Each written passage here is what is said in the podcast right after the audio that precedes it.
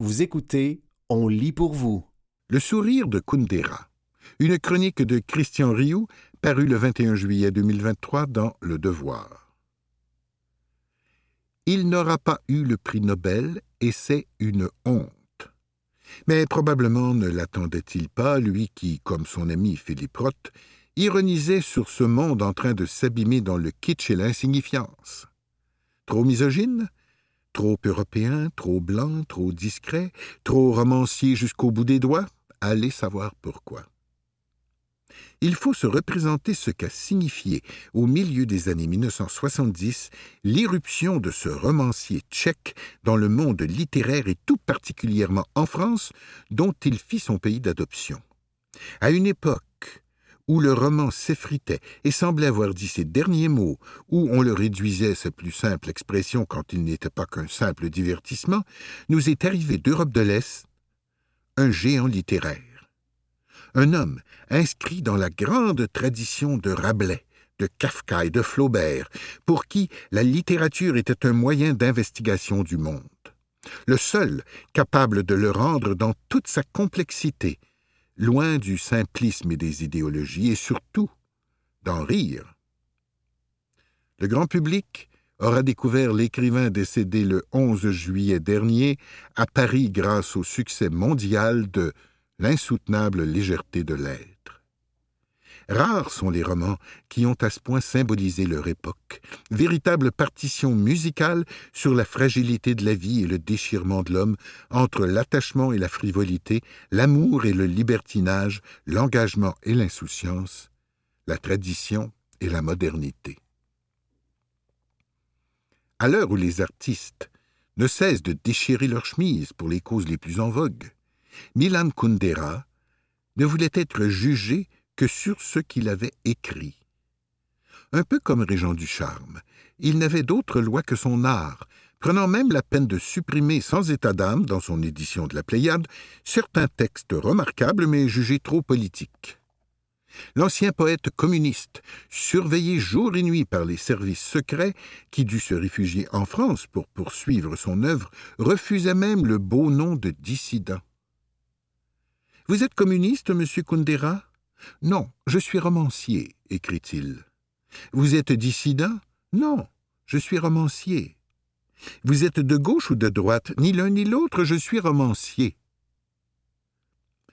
C'est dans la chair même de ces personnages, et non pas dans les discours, que Kundera distillera cette pensée ironique, antitotalitaire et critique de la modernité telle qu'on la concevait à l'Ouest. Une pensée que l'Europe découvrit avec stupeur dans les années 1970, dans ces contrées que, pour ne pas les nommer, on préférait désigner sous la vague expression d'Europe de l'Est. Alors qu'à l'Ouest, la jeunesse rêvait de révolution, de tables rases et de nouveaux romans. Kundera et ses compagnons étaient revenus depuis longtemps de ces poncifs. Ils rêvaient surtout de préserver leur identité nationale et d'ajouter leur brique à la grande tradition romanesque qui va de Cervantes à Flaubert, de Kafka à Hermann Brock. Celle-là même dont l'Europe, revenue de tout, ne semblait plus vouloir. Loin du lyrisme exacerbé de l'autofiction, Kundera se revendiquait d'une tradition romanesque qui se situe à la croisée de l'humour, du rêve, du temps et de l'histoire. Je suis en overdose de moi-même, confiera-t-il à l'écrivain Christian Salmon alors qu'il devient une vedette internationale. Une exclamation qui définit un artiste en mal d'explorer le monde plutôt que de s'enfermer en lui-même. Son ami et exégète François Ricard racontait qu'à la fin des années 1970, des amis québécois avaient tenté en vain de lui trouver un poste dans une université. Kundera, l'Européen, se serait-il plus au Québec? On ne le saura jamais. Nul doute pourtant qu'il y aurait retrouvé l'exemple parfait de ce que dans un Occident kidnappé, il nomme les petites nations. Une réalité historique dont il aura donné la plus parfaite définition. Les petites nations ne connaissent pas la sensation heureuse d'être là depuis toujours et à jamais. Elles sont toutes passées, à tel ou tel moment de leur histoire, par l'antichambre de la mort. Toujours confrontée à l'arrogante ignorance des grands, elle voit leur existence perpétuellement menacée ou mise en question. Il savait de quoi il parlait. La Tchécoslovaquie, disait-il, n'avait pas seulement été conquise et occupée par la Russie, elle avait été soumise aux joues d'une autre civilisation, d'une autre vision du monde, de l'espace et du temps. Prophétique, Kundera irait jusqu'à prédire que, dans notre monde moderne, ellipse, toutes les nations européennes risquent de devenir bientôt petites nations et subir leur sort. C'est peut-être pourquoi, dans une France dont une partie des élites semble avoir abdiqué face à l'uniformisation du monde, il sera francophile, au point de réviser mot à mot chacune de ses traductions et d'écrire ses derniers livres en français, un choix que certains lui reprocheront. Comme s'il fallait un tchèque pour rappeler les Français à leurs devoirs. Dans une époque qui n'était plus vraiment la sienne, Kundera aura poussé la délicatesse jusqu'à s'effacer sans faire de bruit. On retiendra de celui qui aimait en sourire du désordre du monde cette phrase empreinte d'inquiétude. Le cœur serré, je pense au jour où Panurge ne fera plus rire. C'était Le sourire de Kundera, une chronique de Christian Rioux, parue le 21 juillet 2023 dans Le Devoir.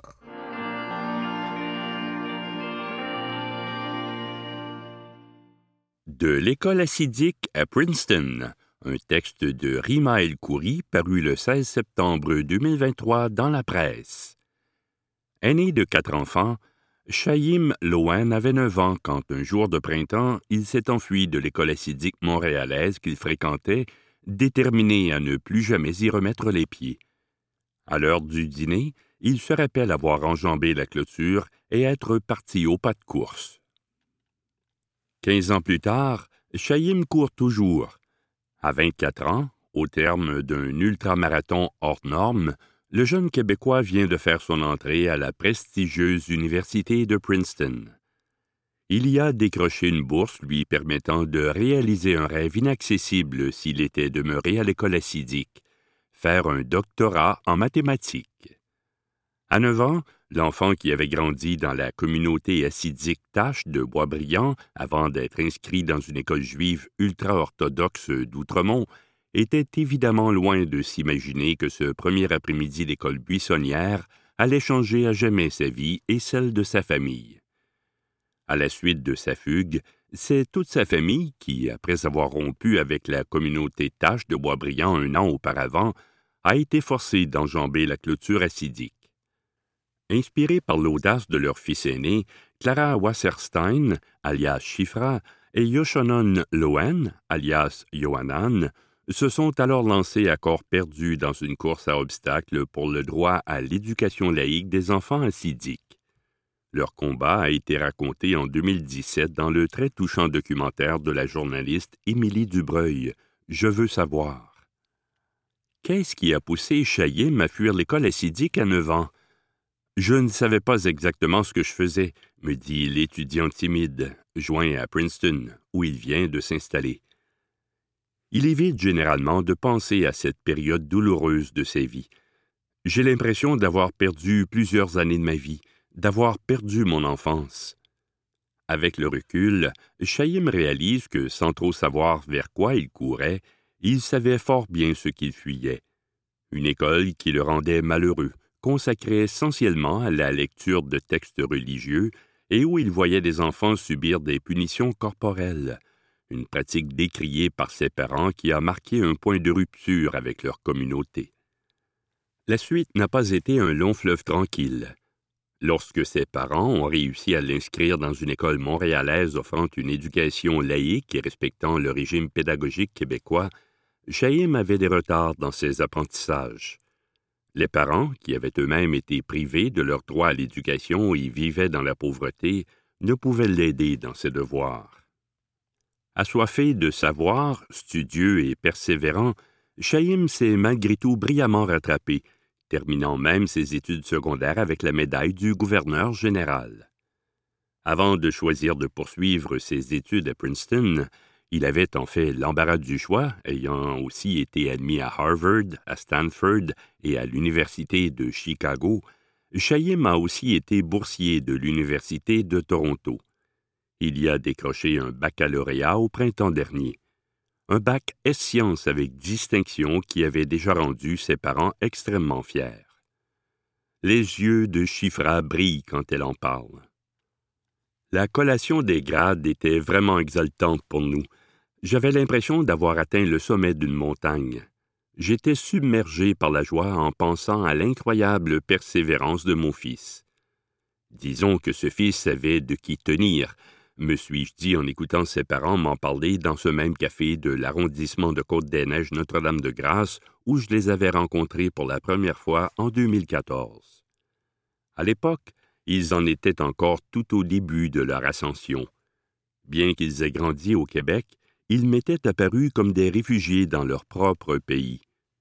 Pour apprendre le français, Chifra, même si elle avait grandi à Boisbriand, avait dû s'inscrire à des cours destinés aux immigrants. Dans les écoles assidiques que son mari et elle ont fréquentées, la langue d'instruction était le yiddish. Au sortir de leur éducation secondaire, ils n'avaient aucune connaissance scientifique moderne ils ignoraient l'existence du fleuve Saint-Laurent ou la théorie de l'évolution. Johanan ignorait même la signification du mot science, ce mot qui figure maintenant sur le diplôme universitaire de son fils aîné. Au pied de la montagne, les parents tentaient alors de reconstruire leur vie avec peu de moyens et beaucoup de détermination.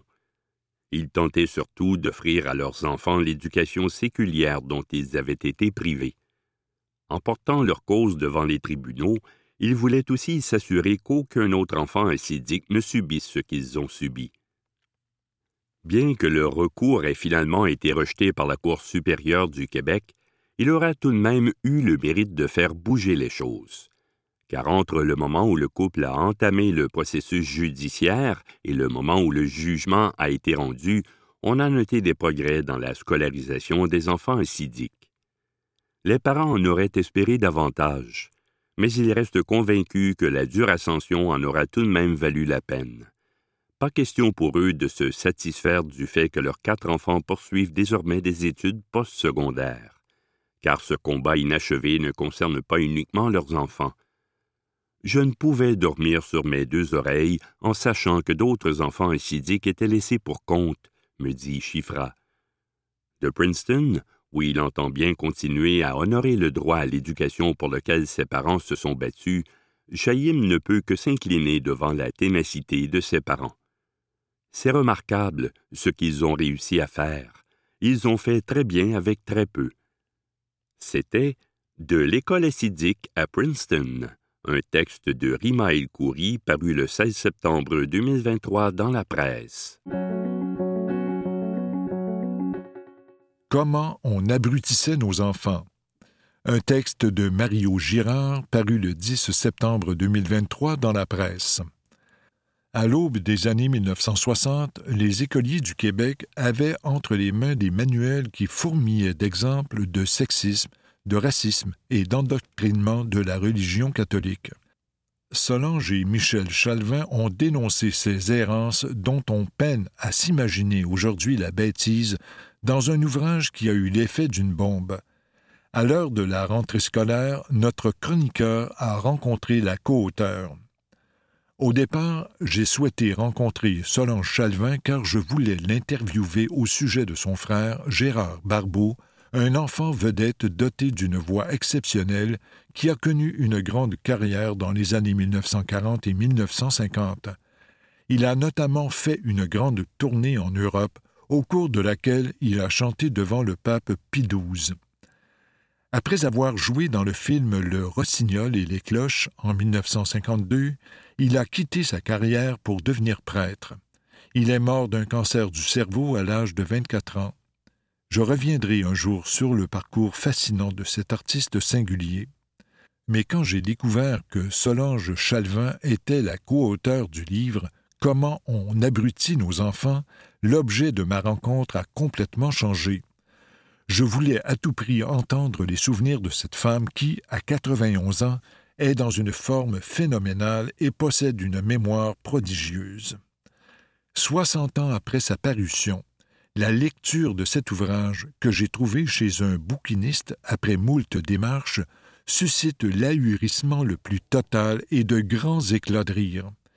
Les exemples qui furent tirés des manuels scolaires de cette époque nous paraissent aujourd'hui invraisemblables. Comment ne pas ricaner à la vue de tables de calcul où des cierges et des médailles servent d'unité de mesure? Deux fois deux cierges égale quatre. Mais comment ne pas pousser les hauts cris quand on tombe sur ce passage pris dans un livre d'histoire? Quand les Indiens voyaient qu'un garçon et surtout une fille ne pouvaient plus manger, ils les abandonnaient dans la forêt, ils les laissaient mourir de misère. C'était bien triste. Ces propos et des centaines d'autres s'étalaient au quotidien devant les yeux des enfants du Québec des années 1940 et 1950. Mais en 1962, un couple de parents va contribuer à mettre un terme à cela. Nos deux enfants étaient en première et troisième année. En faisant les devoirs avec eux, on lisait les livres qu'ils rapportaient. Nous étions outrés de voir les exemples qu'on donnait additionner des crucifix, soustraire des Jésus et je ne sais quoi. Tout cela pour apprendre à calculer, à lire et à écrire. Ce sont des fonctions fondamentales à l'enfance, affirme Solange Chalvin. Précisons que Michel Chalvin, aujourd'hui disparu, était d'origine française. Le regard qu'il posait sur ces manuels était différent de celui de sa femme. Il était davantage scandalisé que moi. Cela dit, je dois dire que nous étions tous les deux catholiques. Nous allions à la messe et nos enfants étaient baptisés. Nous n'en avions pas contre la religion, mais contre la qualité de l'enseignement qui était offert aux enfants. Vous écoutez Comment on abrutissait nos enfants, un texte de Mario Girard paru le 10 septembre 2023 dans la presse. Le racisme des manuels scolaires le couple Chalvin aborde la chose de front, avec des enseignants qui trouvent cela tout à fait normal. Nous n'étions pas les seuls parents à voir cela, mais critiquer en petits groupes ne change pas les choses. Solange Chalvin, alors journaliste au devoir, avait publié quelques mois plus tôt un article dans lequel elle dénonçait cette situation. André Laurando, rédacteur en chef du quotidien, et Jacques Hébert suggèrent à la journaliste de consacrer un livre complet au sujet. Comme la Révolution tranquille bat son plein, on veut faire vite. Laurando et Hébert donnent une année à Solange et Michel Chalvin pour réaliser ce projet. La preuve qu'ils avaient raison de nous presser, six mois après la parution de notre livre, le frère Untel lançait le sien. Solange et Michel Chalvin passent au crible 23 manuels scolaires et se servent de nombreux exemples pour illustrer leurs propos. Première observation. La religion catholique est omniprésente dans la majorité des manuels scolaires. Tout est prétexte à imposer la présence des symboles religieux. Ainsi, pour enseigner le complément du verbe, on donne des exemples du genre L'Église rappelle la mort du Sauveur. L'Église rappelle quoi? La mort du Sauveur. Et que dire du profond racisme qu'on affiche sans vergogne? Dans un exercice de grammaire de quatrième année, on peut lire L'Esquimau est pauvre et ignorant. Ces sauvages ne vivent que de chasse et de pêche. Des religieuses canadiennes l'instruisent et l'éduquent. Des missionnaires canadiens lui enseignent le catéchisme et lui apprennent le chemin du bonheur. Dans le même ouvrage, il est question de Koubé, un petit cousin venu d'Afrique. Il est très ignorant et il ne connaît rien de notre sainte religion. Il croit encore aux mauvais esprits et aux sorciers. Koubé est un petit mot commençant par N. Il est tout noir, seules ses dents sont blanches et propres. Malheureusement, ce petit indigène est très ignorant. De plus, il est païen et superstitieux. Et la cerise sur le gâteau, on demande ensuite aux élèves de conjuguer à tous les temps de l'indicatif le verbe obéir dans la phrase suivante. J'obéis comme un esclave N. Un débat de société. Lorsque paraît le livre en juin 1962, les médias de l'époque s'emballent. Il faut dire que Solange et Michel Chalvin n'y vont pas de main morte. La bêtise de la plupart des manuels scolaires en usage dans les écoles publiques du Québec est incroyable, peut-on lire? Elle constitue un scandale majeur qui sautera aux yeux de quiconque lira ce livre qui fera rire et pleurer. Ils ajoutent même une touche de sarcasme. En toute justice, nous devons rendre hommage aux véritables auteurs de cet ouvrage, ceux-là même qui signent les manuels de nos enfants. Leur sinistre platitude forme les quatre cinquièmes de ce recueil de morceaux choisis, écrivent-ils dans la préface. Évidemment, les clercs de Saint-Viateur, les sœurs de l'Assomption de la Sainte Vierge, les frères des écoles chrétiennes ou ceux du Sacré-Cœur, qui étaient à l'origine de la plupart de ces ouvrages, acceptent très mal ces critiques. Ils sentent que quelque chose est en train de leur échapper. Les Chalvins bravent la tempête. On a reçu beaucoup de lettres vengeresses de la part des congrégations religieuses. J'ai en mémoire quelqu'un qui me disait que je serais puni un jour pour cela. En revanche, certains comités de parents nous félicitaient, se souvient Solange Chalvin.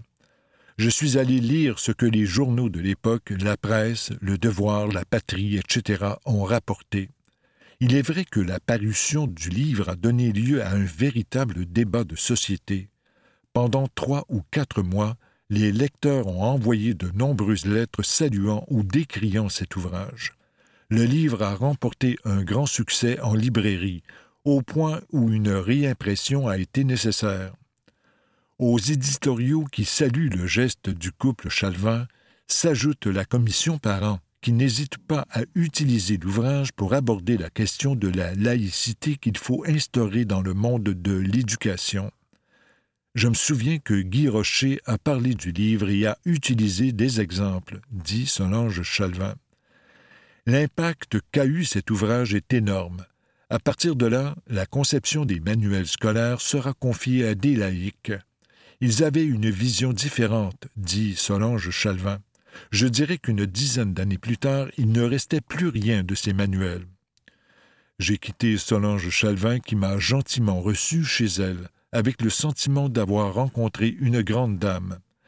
Les révolutionnaires ne sont pas toujours ceux que l'on pense. Certains mènent leur bataille sans espérer les fleurons qui viennent avec. Portez-les, ces fleurons, Madame Chalvin, vous le méritez amplement. Qui est Solange Chalvin? Née le 20 mars 1932, Solange Chalvin est la sœur du jeune chanteur Gérard Barbeau. Embauchée en 1951 au devoir, d'abord comme stagiaire, elle fut l'une des premières femmes journalistes dans un grand quotidien du Québec.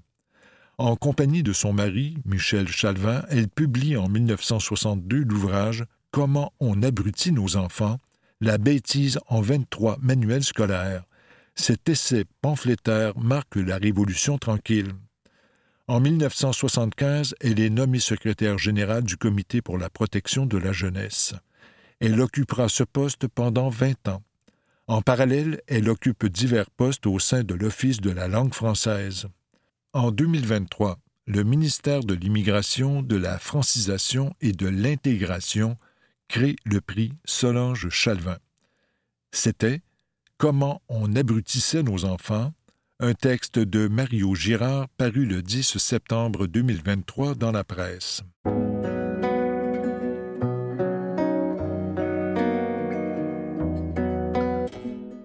Attendons avant de signer les contrats de fourniture d'électricité. Une libre opinion d'Alexandra Lacoste, parue le 12 septembre 2023 dans Le Devoir. Attendons avant de signer quelque contrat que ce soit et réfléchissons à plusieurs éléments. La faisabilité d'abord.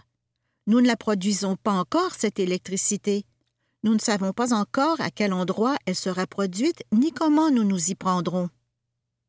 Comment allons-nous planifier la main-d'œuvre nécessaire pour de tels projets en n'oubliant pas que nous venons de promettre 1250 mégawatts à nos voisins de la ville de New York, presque l'équivalent de Manic 5, 1596 mégawatts, pour 25 ans et en pleine pénurie. Il ne faut pas bouger trop vite. Approfondissons l'analyse des risques. Cela m'inquiète pour mes enfants que nous n'ayons pas revu le modèle de calcul et de projection sociale utilisé par le gouvernement pour générer le résultat annonçant les besoins en énergie dans dix ans afin de créer de la richesse.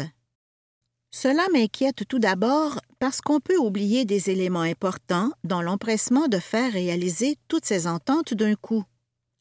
Parce que nous ne savons pas, à la base, comment et à qui profiteraient les profits générés par les onze compagnies ou sociétés industrielles qui utiliseraient cette électricité promise. Nous ne savons pas qui seraient les actionnaires ni les gestionnaires profitant de cette vision. La population québécoise ou des étrangers? Advenant des dépassements de coûts imprévus causés par une main-d'œuvre non qualifiée, causant des prolongements d'échéanciers, qui épongerait cette dette? Muskrat Falls.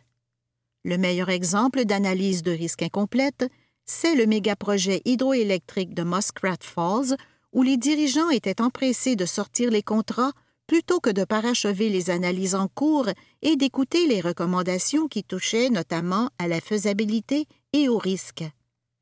Les coûts ont dépassé les 20 milliards plutôt que les 6,2 milliards prévus.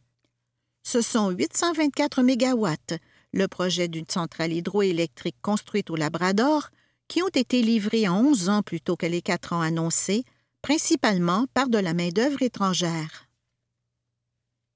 Les quelques 500 000 habitants de Terre-Neuve sont endettés par-dessus la tête. Un désastre. Une grande commission d'enquête provinciale a été tenue là-bas et les gestionnaires ont été fustigés. Mais à quoi bon après coup? Cela ne remboursera pas la dette. Au Québec, on vise dix fois plus d'électricité.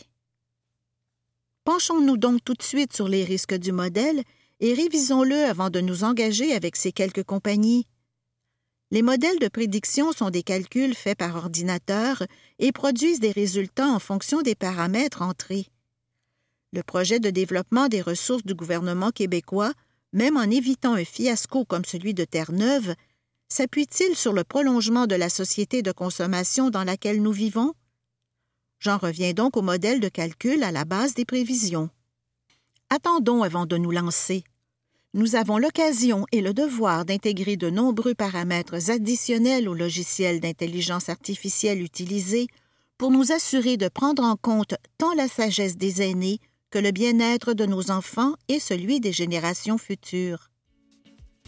C'était Attendons avant de signer les contrats de fourniture d'électricité, une libre opinion d'Alexandra Lacoste, parue le 12 septembre 2023 dans Le Devoir.